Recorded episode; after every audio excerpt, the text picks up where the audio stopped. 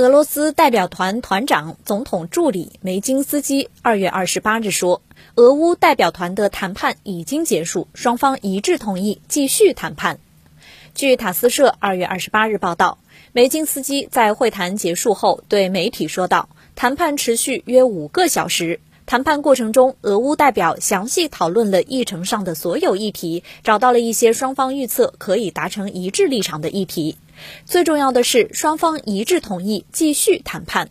美金斯基表示，双方代表团将在下次会面前就谈判立场分别与本国领导人进行磋商。按照相关约定，下次谈判将在未来几天内在白俄罗斯与波兰的边境举行。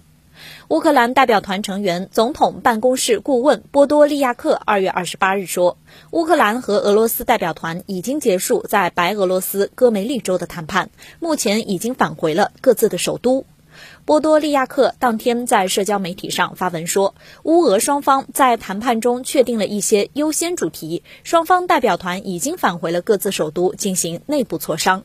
而在俄罗斯和乌克兰代表团的谈判刚刚结束的那天晚上，乌克兰首都基辅就响起了多次爆炸声，随后城市警报声不断。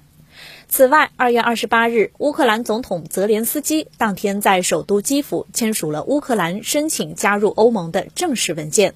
乌克兰总统新闻秘书在社交媒体上发文说，这份文件对乌克兰来说具有历史意义。